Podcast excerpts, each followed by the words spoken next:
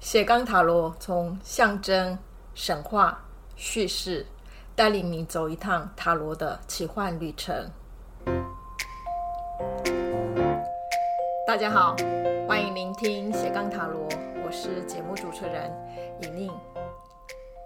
大家年假过得好吗？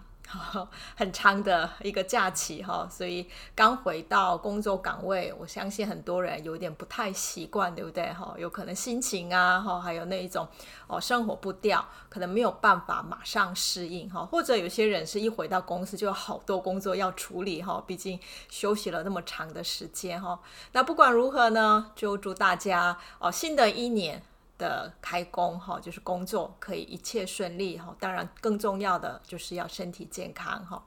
那在今天呃春节过后的哈，就是第一个单元的节目呢，我想要跟大家稍微介绍一下，就是接下来。哦，春季的时候，我这边想要开的几个课程哈，尤其是哦，我这一次就想要开一下，就是解梦跟哦塔罗跟神秘学的课。那这两种课程哦，对很多人来讲呢有点陌生哈，毕竟它不是在房间哈常见到的哈，所以哦，我想要稍微介绍一下，说，诶，这样的课程到底是呃想要传达什么样的一种内容，然后参与课程的人可能认识到什么哈。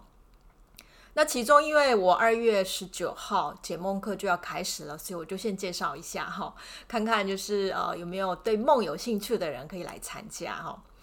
其实我个人的话，在接触塔罗牌之前，其实就已经对梦产生了很浓厚的兴趣哈。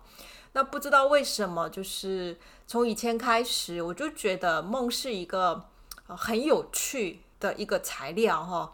呃，传统的思维的话，会说梦有一种占卜的功能嘛，哈，大家还是会拿梦来去想要预测一些未来可能的事，哈。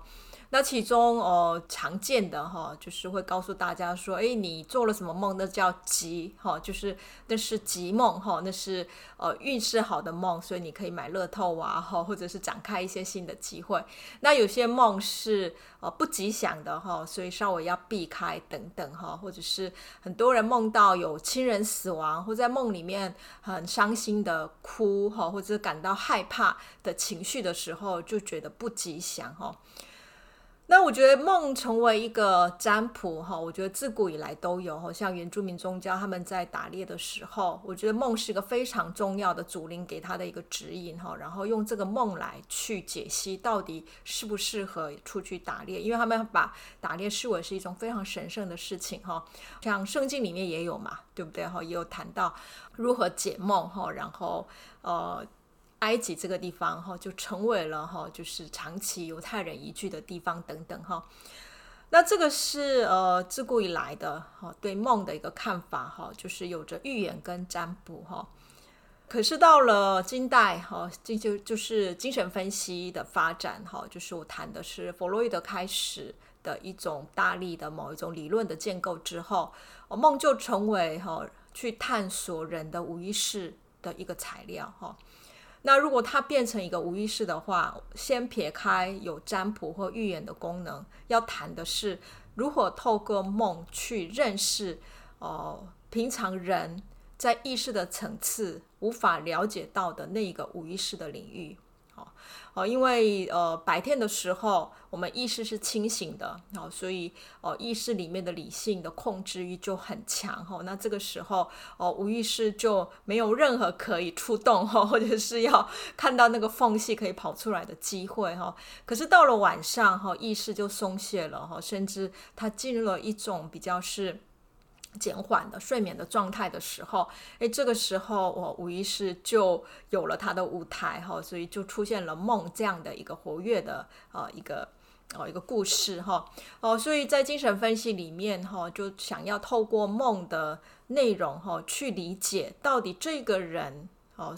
在意识所不知道的世界当中，到隐藏了哪一些事，我们必须要注意的，而这些东西在影响着这个人白天的生活哈。那这个是最初在精神分析剖析梦的时候，可能的最主要的一个动机哈。那因为弗洛伊德他最终还是觉得人要在理性当中哈，唯有回到我们的意识跟理性的生活，才是呃所谓的健康人的生活哈。所以呃，他对梦的某一种理解的角度哈，还是呃借由梦的解析哈，让这个人哈可以去解开很多影响正常生活的一些纠结点哈。可是我觉得到了荣格之后，我觉得他对梦的态度，或者是面对梦的一个方式，变得更为广阔，或者是更为开放。哈，也就是他也没有哦拒绝所谓的梦的预言性，哈，他也没有撇开其他的梦可能会有的一些可能性，哈，因为呃荣格毕竟比起弗洛伊德，他更注重的是呃。不是一个人生病了，如何要把他治好这个问题哈，而是他更注重的是，哦，一个没有生病的人哈，尤其是像现代人，我们都说很有很多文明病，对不对？明明生活条件很优渥哦，好像似乎拥有了很多可以幸福的这样的一个生活条件，可是很多人不快乐哈，甚至找不到呃要如何活下去的这样的理由的时候，你能说呃？这个人是生病了吗？好像也不是哈。可是为什么没有办法好好的活着哈？那或许这也是荣格当时哦很想要解开的一个疑惑哈。所以他会谈到现代人的灵性的问题哈。那这个时候荣格就会希望透过梦哦，除了是呃帮助一些已经影响正常生活的人如何透过无意识的这样的探索去解开哈困扰。哦，日常生活的一些行为之外，他更想要知道的是，在梦里面有没有可能，哦，有一股力量，有一个我们所不知道的，哦，一种能量，哈，就是某一种心灵的一种，呃，超越的力量，是可以带动一个人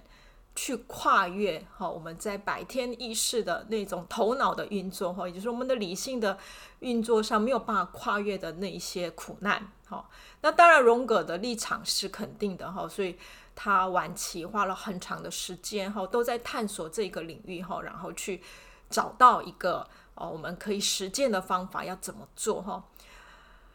那后期他虽然很强调想象练习啊，或者是画图、曼陀罗等等哈，可是梦的解析一直都是哈，荣格探索哦无意识的也是很重要的哈，他的早期的一个。研究哈，荣格的梦的理论就更有趣哈，因为哦，他几乎把无意识里面所发生的哈这些故事的材料哈，视为是一种呃无意识的一种独立舞台哈，然后我们要好好的去倾听哈，然后去理解到底这些故事哈想要。让我们去看到的或理解的是什么哈？所以，呃，我觉得荣格从荣格的这样的一种态度要去解析梦的时候，就是梦变得更不好解析哈，因为它其实是只是有一种方法，然后告诉你怎么做，它就是一个答案哈。我觉得它更像是探险家哈。好像是探索一个未知的世界，那条路没有人走过，而那个路只能自己走出来的那样的一个感觉。所以，我们只能从每一个每一个哦单独的梦里面，试着去找到这一次我到底可以怎么理解它的这样的一个方法哈。所以，呃，我觉得更不能有一个任何的预设立场哈，而是要先。聆听哈，先倾听之后，才能慢慢找出哈那个线索在哪里。那我觉得他的这样的一种解梦的态度，其实影响到我对塔罗解牌的态度哈。因为我现在呃教大家做呃解牌的时候，其实也有点是这样的一个方式哈，又告诉大家说，不管你对呃这一张牌特定的某一张牌的理解有多少，哦，每一次解牌的时候。要把当下抽出来的那几张牌视为是你第一次看到的图像的组合，然后要把之前所知道的通通都先放下，然后用从来不知道的、没有看过的这样的一种全新的视野观看这一次抽出来的牌，并且从这一次抽出来的牌里面找到一些图像的线索，之后才慢慢开始拼凑，到底这些图像要告诉我什么。哦，其实这样的方法，我是从荣格的解梦的这样的呃一种态度里面哈得到了启发，然后应用。那这样的应用，我觉得最大的好处就是，很多人在学习塔罗牌的时候，就会问我一个问题，呃，有关在自己抽牌解牌的时候，就会觉得说好像会被自己的观点受限，哦，甚至帮他人解牌的时候，也觉得好像都是在讲自己。知道的。那如果这样的话，那这样的一个节拍是不是太过主观，而没有办法去解出哈呃比较客观的立场？那我个人其实是看事情的时候，呃比较不会分什么主观客观哈。主要的原因是，如果严格来讲没有客观这件事哈，也就是呃任何的只要是被讲出来的话语或者是被理解的东西，它永远都只有主观哈，它是一个个人。理解后的一个结果，对我来讲就叫主观哈。所以不管我们怎么努力，怎么想要去跳脱自己的立场，哦，我们认识这个世界，然后去想要把我的了解讲出来的时候，那都是属于个人的了解。如果是这样的话，我觉得解牌的时候不需要现在什么主观客观的立场，而是应该思考的是，我的这一次的解牌有没有帮助我稍微打开过去我所不知道的那样的一个理解的领域。也就是都是主观，可是这个主观是可以拓展的。好，我看到的事情的观点，可能一开始我的学习不足，或者是我的经验不足，而我只有，比如说四十五度角，好，我就每一次看到一件事，我只能看到四十五度角，然后认识这个四十五度角内我可以理解的那个范围。诶，可是经过我的经验、学习、思考，这个角度会越来越放大，越来越放大。然后这个放大的过程，当然我就能够看到更多的面相。这种更多的面相，其实最后它慢慢就会拓展出所谓的同理这件事情。好，因为所谓的同理是要能够去呃理解到他人的观点，而这个观点是我没有经验过的，可是我也可以呃进入那样的一个情境，去理解这个人为什么会有这样的一个想法，那就是所谓的视野的拓展。好。呃，因为这样的关系，我觉得每一次的塔罗解牌，哈、哦，在解读这些图像之前，要先放掉哦先前我所知道的那些对图像的解释，而重新借由这一次的观看，哦，试着从图像里面去找到全新的线索。这个方法本身其实就是尝试从原来我已有的那样的看事情的角度。哦，稍微试着去要放大那个角度，哈，因为呃，图像的某一种启发，哦，它其实是是可以打开哦看事情的视野的，哈。你看我们小时候啊，或者是我们在学习过程，其实老师会鼓励我们写作文，对不对？你就会发现说，我们写作文的过程其实是呃。需要把我们的经验转化成语言，可是那个很多经验呐、它是没有办法直接被转化的。有些感觉哦，有些呃，我所经验的一些事情，语言真的讲不太出来，所以我们常会讲词不达意，对不对？哦，那这些语言讲不出来或解不开的谜，其实是需要一点呃比喻的故事，或者是一些隐喻啊、象征啊，帮我带出来。哦，我们常会讲说，哦。谈到自由的时候，我们就会像好像在小鸟天空在飞，这种感觉比自由这两个字可能给我们的那一种感受会更强烈，对不对？因为那个有意象，我们可以想象那个鸟在天空飞翔的时候，哦、呃，那一种自由跟那一种高度是其实是跟感觉一起带动的一个意象。那这个意象当然会比自由这两个字会更直接的，也会更具体的哈，让每一个人去理解到那是什么哈，所以。呃，当我们要把经验转换成文字的时候，其实是象征的能力是非常重要的。那你就会发现说，很多象征是借由图像，借由这种意象性的东西去传达的。那塔罗牌的图像本身，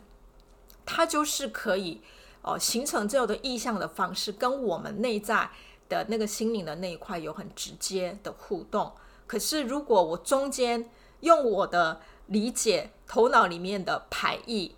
去占据了中间的位置的时候，那个图像本来要直接传达那个意象，让我从意象当中去带动出内在的一个重新的理解，是这个应该是在图像解读是要做到的。可是通常大部分的人在这中间就卡了一个障碍物，叫做牌意，哈，就是用那个牌意阻挡了哈那些塔罗牌原有的图像意象要直接进入到心灵的那一条路，哈，我们给他了一个障碍物，哈，所以就传达不出来。那如果传导不进去的时候，当然这个时候我对图像的理解就会停留在我所设想的那个排异的那个障碍物前面，哈。那我我刚才讲的，就说每一次在呃解读图像的时候，试着要先把所有的理解放下来，就是那个要把障碍物拿掉的过程哈。那这个就是也是在解梦的时候需要做到的。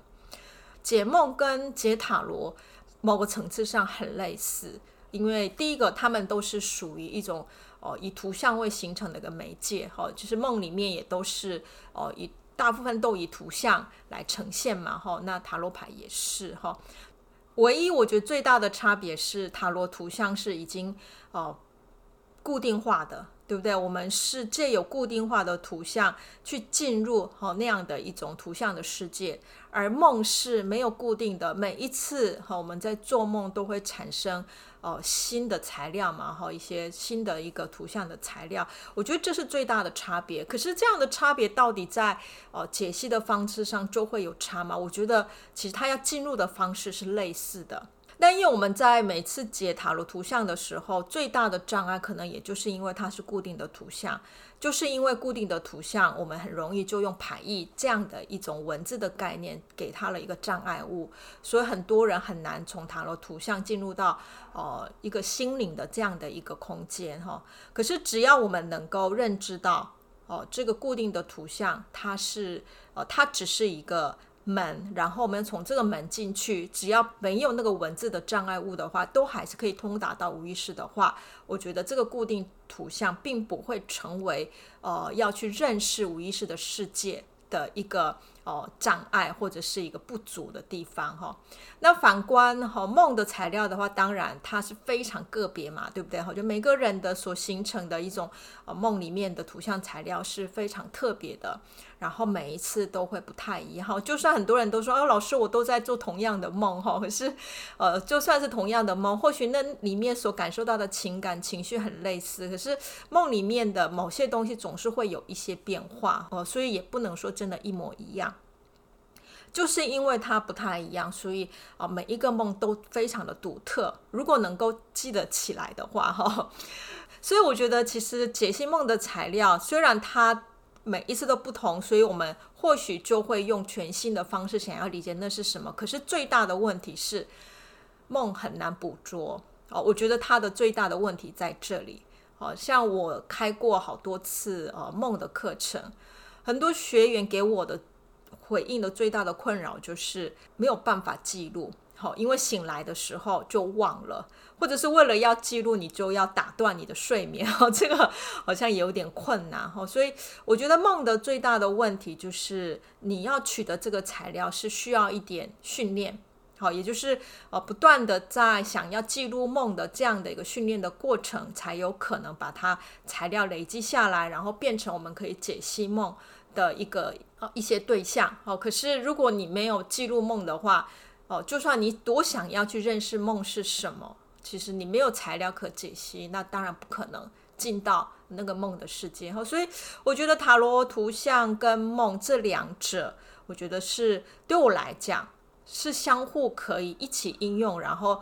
相互刺激这两者的一个学习，这是我个人的经验哈。也就是我开始在。除了梦之外，在学习塔罗的过程，好像也让我把记录梦这件事情变得更为简单，然后，呃，梦的材料的理解也变得更为能够去解析，然后我对梦的呃解析的努力，也帮助我去走入塔罗图像的世界。哈，所以对我来讲，这两者是这两者是哦相互。交错，然后帮助我对图像的世界如何进入无意识有了共同成长的一个经验哈，所以呃也是因为这样的关系哈，我就会开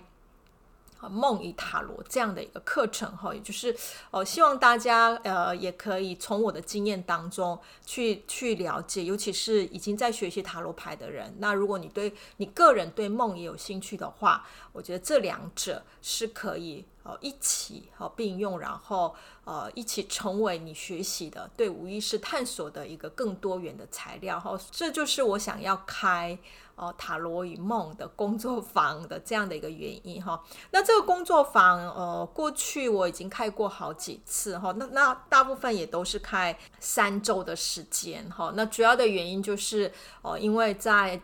工作坊进行的时候，哦，需要学员们提供梦的材料。通常第一周上课的时候，很多学员未必哦能够准备好梦的材料来哈，所以我通常第一周就会先讲解有关梦的哈一些呃理论跟观点，让大家先认识一下梦是什么哈，然后再隔一周之后，在下一周。请学员们就就用两周的时间哈，看看能不能呃把梦记录下来，然后变成是下一次呃实际做呃解梦的演练的时候的一些材料哈。那当然第一周我还是会做一些好解梦的练习哈，那就针对呃有带来材料的学员，我们会做这样的一个一个一个演练哈。哦，所以三周的时间，哈，我会我会透过精神分析，如何谈梦，尤其是荣格的理论，最后如何用塔罗牌来解梦，做这样的一种呃，就是课程的分配，哈，然后慢慢帮助大家去进入梦的世界，还应该说是图像的世界，哈，因为我们也会呃去试着应用塔罗牌，哈。那也有学员会问我说：“那如果没有学过塔罗牌，然后只是对梦有兴趣，可不可以参与这个课程？”其实我觉得也很欢迎哈，哦，因为塔罗牌的应用是呃，就是附加的嘛，哦，就是有学过塔罗牌的人在解梦的时候可以把塔罗牌应用进去。可是如果你没有学塔罗牌，没关系，每一次在做解梦练习的时候，你就可以直接把梦的材料应用。在课堂上所讲的那一些方法，就进到里面去，试着用一些呃精神分析或心理学早已提供的那些方法去做分析，也是可以的哈。所以，呃，这一次开的呃就是塔罗与解梦的工作坊的话，主要还是梦跟象征这样的主题为主。哦、只要是呃你很想要透过图像哦、就是。解开我们无意识的谜，哈，就是我都觉得无意识很像是一个，呃，对我来讲，它是一个很谜一样的地方，哈。一个 mystery 哈，永远有解不开的一个谜在里面哈，是很吸引人的一个地方哈。那如果你也跟我一样哈，对这个领域是很有兴趣的话，就欢迎你参与这三周的工作坊哈。可是因为这三周哦都是隔周进行，所以时间拖得比较长哈。主要的原因就是为了在课程当中让学员们可以哦收集或记录比较多的梦的材料哈，所以就时间就放比较长一点哈。那我每次开哦解梦课程的时候，都有一种哦感觉哈，就是哦很多人都会说啊，我的生活哦觉得一成不变呐，好无趣哦哈，我觉得没有什么事情在发生哈。可是哦让学员们分享一下他们梦的时候，我就觉得好精彩哦。也就是或许我们在白天的生活总觉得呃就是日复一日哈，没有什么太多的变化。诶，可是呢，其实每个人的无意识一点都不无聊，也就是在我们的无意识的空间里面，很多事情在发生。可是，在白天的时候，我会觉得人生很贫乏，或者是很无聊，是因为就是我没有把我的路打开，让无意识的材料可以出来，帮助我对这个世界的认识有更多的启发，哈。所以我觉得解梦或许对很多人来讲也是一个机会哈，就是试着去开启通达无意识的那一条路。哦，那或许以弗洛伊德的立场来讲，哦，你探索无意识其实就是为了要解决问题，哦，那个问题就是在白天我所困遇到的困难，哈。可是荣格反而是希望打开无意识的这一条路，不是为了。解决我们白天的问题，其实是要让每一个人哦，可以懂得，可以知道，让一个生命真的活出来。好，这个这个是我对呃，荣格的我个人的一个理解哈，所以不要从解决问题的角度哈，而是想要让生命变得更有一种深度，或者是让它可以有展开更丰富的故事的话，我觉得对无意识的那一条路是要打开的。当然，如果你有学习塔罗的话，这一条路已经在开启了哦